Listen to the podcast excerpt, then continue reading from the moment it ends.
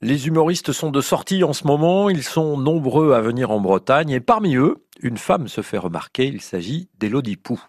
Sur scène, elle n'hésite pas à dire des horreurs, des choses que nous avons tous pensé un jour, mais sans oser les dire. L'empathie qui est au fond de chacun de nous se réveille avant le drame.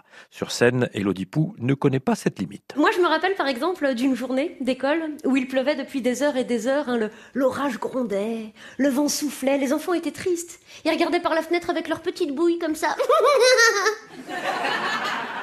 C'est pas juste.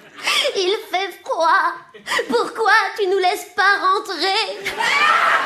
Elodie Pou s'acharne sur les enfants, c'est normal, elle les connaît très bien. Avant d'être humoriste, elle était assistante périscolaire dans les régions de Nantes et d'Angers. Elle restitue dans ses spectacles ses observations sur les enfants et les adultes et elle se jette corps et âme dans ses personnages. Dans le dernier que je joue, qui est une programmatrice de théâtre pour enfants euh, cocaïnomènes, euh, dans celui-là, peu importe qui s'est passé, à quel point je suis fatiguée, est-ce que je viens de me, me faire mal sur scène, est-ce que le public est, est totalement euh, euh, peut-être un petit peu trop silencieux ou quoi.